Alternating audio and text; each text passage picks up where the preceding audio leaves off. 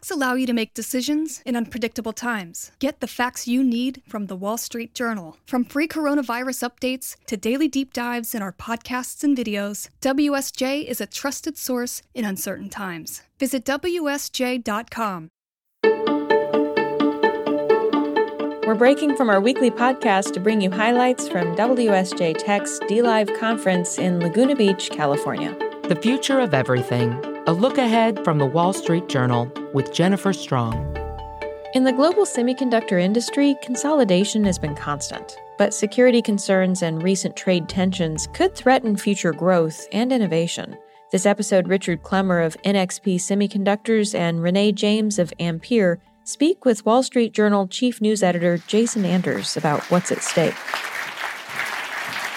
So, you all get to join an argument in progress that Renee and I have been having about whether chips are boring and whether they're specifically too boring to talk about. So, I say they're not because I have 20 minutes to talk about chips here. But Renee, you spent 30 years of your life in the chip industry. You're president of Intel. You've started a chip startup you say they are boring. No, I don't think they're boring at all. Oh. Or I wouldn't have started my own semiconductor company, but other people do. Other people, these people. We're here to convince them they're not, so they all want to work in semis.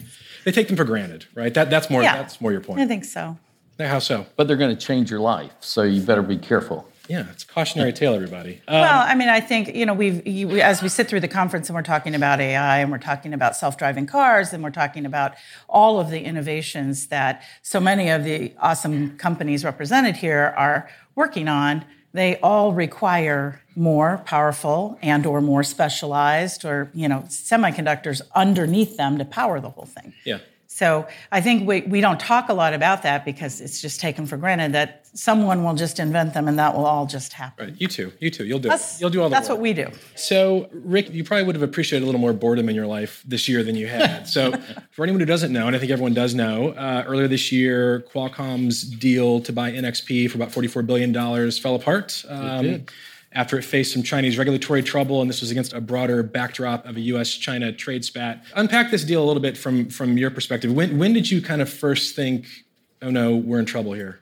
Well, you know, you have to go back in time. First off, it was a great deal. The combination of the two companies would have created the industry powerhouse because of the breadth of the technology. Uh, as we went through the process, you know, Europe was even a little more challenging than what we would have anticipated. And part of that comes down to kind of the licensing approach that Qualcomm has, yep. where there's a lot of uh, press that has been written relative to, you know, the government's actually taking that on. But then once we finally got the European approval, which was a little late, uh, earlier this year, uh, you know, the assumption was that China would fall in line very quickly thereafter. Now, about that time was when President Trump decided that he wanted to uh, impose tariffs relative to import goods. And so it became a significant issue. At the same time, you know, ZTE was, uh, was kind of put on the death blow for yep. a period of yep. time. And so we went through that process. We felt like that once ZTE was approved, that it would have kind of been an uh, approval in, ex- in exchange, if you would, for the Qualcomm transaction to buy purchase NXP would have been approved. I think what we didn't envision was the power of some of the local uh, Chinese companies and whispering in the ear of the Chinese regulators because what they didn't want to do is see Qualcomm become even more powerful, have a broader portfolio. And so I think that was an issue. Uh, we went through the process. Actually, in April, the government suggested to Qualcomm that they pull the application because the application, the deadline was coming up they suggested they pull it and refile, which would have given them another six months through October. China has an excuse because they had through October to approve it. Yep. But you know, clearly with all of the uh, back and forth, we would have anticipated that it would have been approved right after the. Z- was there any back and forth with on the U.S. side between the EU and the U.S. government during this? There was. I mean, uh, clearly Qualcomm was very actively involved with the U.S. government. I actually had an opportunity as part of the Dutch delegation, since we're a Dutch company, yep. uh, to meet with President Trump and Secretary Mnuchin. And uh, we discussed it in the meeting, and Secretary Mnuchin called China that night and suggested that it would be really favorable if they could approve the transaction. And, and they said, great. Didn't have much impact, but they did try.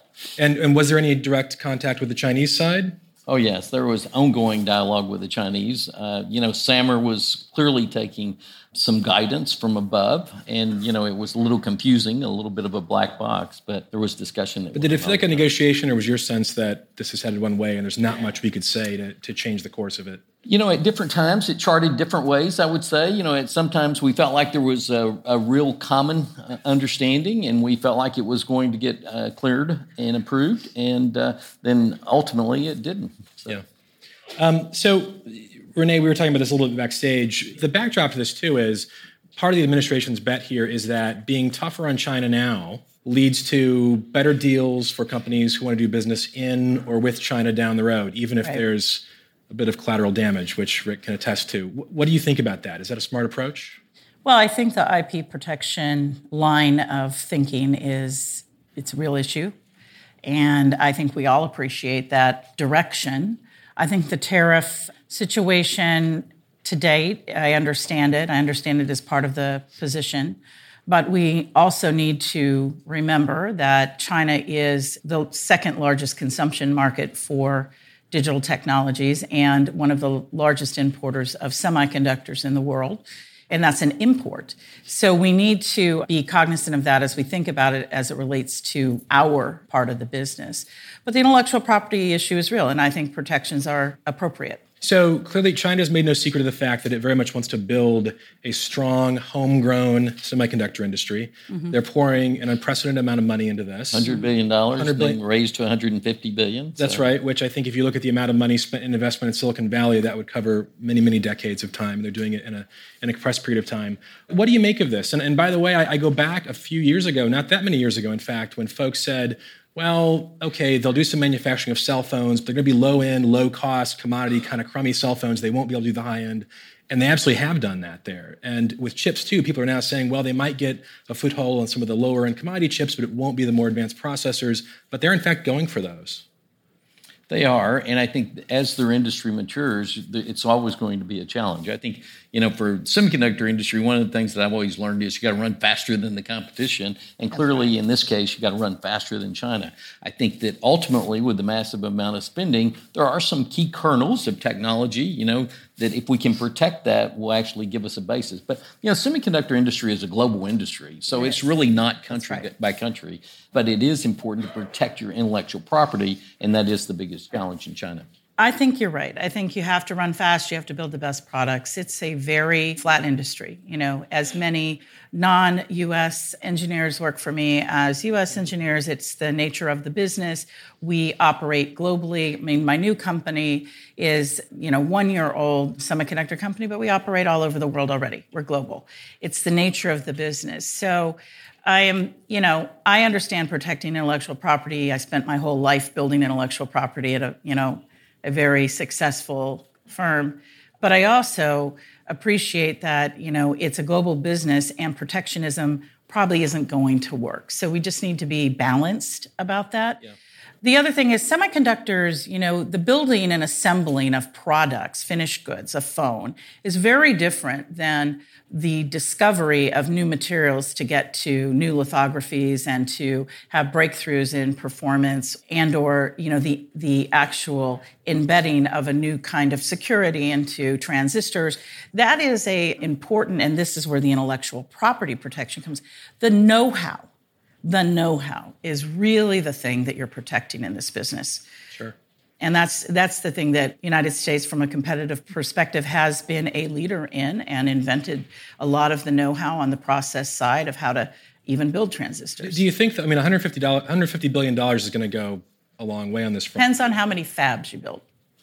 okay.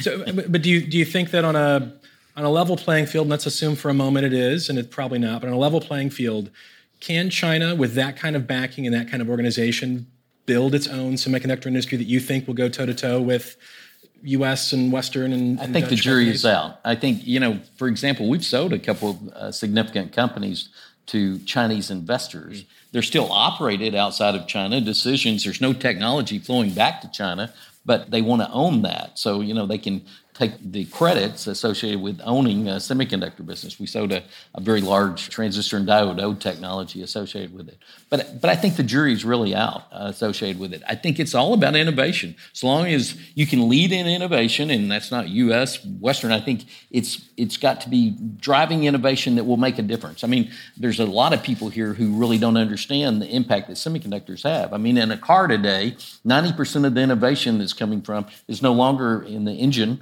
It's no longer in the body, right. it's in the electronics. And so, you know, we see that becoming more and more across the board. And it's just going to continue to accelerate. So if we can continue to drive that innovation, then that'll protect us.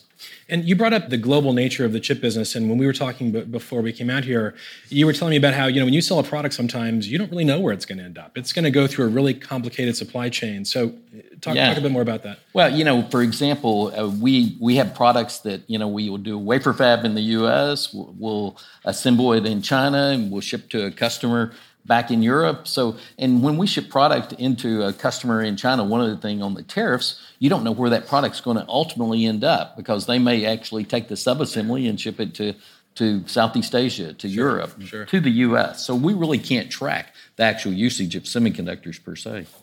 There was a there was a, a report earlier this year that got a lot of attention by a different news organization that alleged there was an effort by Chinese companies to insert tiny chips into hardware during the manufacturing process that, that could compromise servers and, and related equipment. And the alleged victims of this, including Apple and Amazon, they weren't compromised. But I want to ask you just more philosophically, do you think an attack like that, given what you both know about the global supply chain and just how difficult this stuff is to build, is an attack like that feasible? Feasible, maybe. Not practical. Not practical. Not practical. Not practical. How so? The complexity in the manufacturing process for these products is is first of all it's automated for the most part. Secondly it's incredibly complex but it's also pretty tightly controlled. This is not you know someone just walks out onto an assembly line. That is not how these products are made. You know they're made in in places where they're incredibly secure facilities. It's very difficult to get into them. It's a complex process and um, I, I just it just doesn't seem that practical to me Well, and you would have to re-architect the layout of the uh, board. Yeah, I mean, oh, that, well, there's that. There's the practicality of the fact that you can't just put a chip in. The level of complexity is so high today that every piece is meant to go with each other. So they're timed, they have interconnect between them, they have, you know, very sophisticated mechanisms. Sure. And you just don't insert something.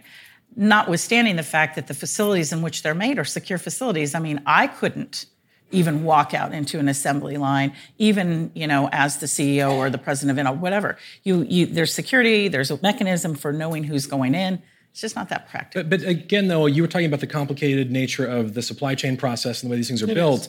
You're often talking about a facility building a product with maybe dozens of companies' chips in it. So none of those companies might, none of those CEOs might not be the person in charge. It might be, you know, a far-flung manufacturing plant somewhere that is putting the whole thing together. And But there's also multiple sources of that manufacturing, and so for it to be across the board, it would Sure. be very difficult to do. But it's you know it's not just that you can come in and do a custom fit on it. You know the design is laid out, it's it's uh, registered. There's not really an easy way to add a chip that wouldn't be, have been noted. I guess enough. is the key. Yeah, thing. and you true. couldn't connect it for sure. No. Uh, so I think you both come to this from slightly different perspectives. So this is interesting. I, I, I wonder. Very complementary. very complementary perspectives yeah but um but renee i'll ask you first is this is this the core battleground for computing does whoever wins ai do they win computing Uh, no, I don't think so. I don't think it's the core battleground. I think it's the driving force. So the reason that I like it so much is I build high performance, you know, processors and AI in its various flavors from machine learning to et cetera, et cetera, drive, including onboard of self-driving cars and you know, vision systems require more and more and more compute power. So for me, it's like the unending, you know, driving force of why there's opportunity and growth in the space. But there's other challenges beyond AI. I mean, there are things on the horizon that I think are more monumental that we have people working on and that companies are working on around quantum computing. I think there's other things out there that are in addition to AI, there's three or four kind of key technologies that I think are the pillars of the race for, you know, what is going to be the control of the next wave, if you will. And you know, when you talk about artificial intelligence and machine learning, I think it really gets back to the disruption allowed by the cloud mm. and you know, in whatever form it is. And so whatever you can do to be able to facilitate that. You, we've seen, you know, what Amazon, AWS has done, Microsoft, Google, they're all fighting for how they can bring value through the cloud. And so I think one of the important elements is be sure that we have the ability to take information instead of just shipping it all to the cloud. We do some pre processing. So we only send to the cloud what's important to make it more efficient so that you can then take those appropriate actions. Because I think it's like 98% of all the information that goes to the cloud is not ever utilized, not ever uh, analyzed. So by doing that pre processing, I think we're at the early stages of really making artificial intelligence and machine learning much more innovative sure, and sure. much more significant. Sure. Okay, great. leave it there. Thanks so yeah, much. Thank you. Rick Clemmer of NXP and Renee James of Ampere speaking with Wall Street Journal Chief News Editor Jason Anders. The Future of Everything is a production of the Wall Street Journal. This episode was produced by Anthony Green and Laura Sim. Our technical director is Jacob Gorski. John Wardock is the executive producer of WSJ Podcasts. Stan Parrish is the editor in chief of The Future of Everything. Thanks to our editors on the live journalism team, Yoon Kim, Nikki Waller, and Kim Last, and special thanks to festival organizers Anna Raftal, Andrea Acosta, and Robin Wood Saylor. Be sure to check back for regular episodes in the weeks ahead, including special reporting on the Earth's changing climate. And remember to rate and review us on Apple Podcasts. Thanks for listening. I'm Jennifer Strong in Laguna Beach, California.